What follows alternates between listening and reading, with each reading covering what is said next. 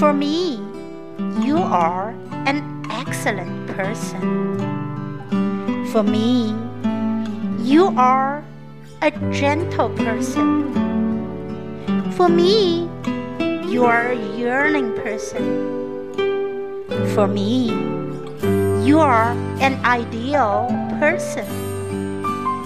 For me, you are a person whose years have passed, but whose stars are still shining.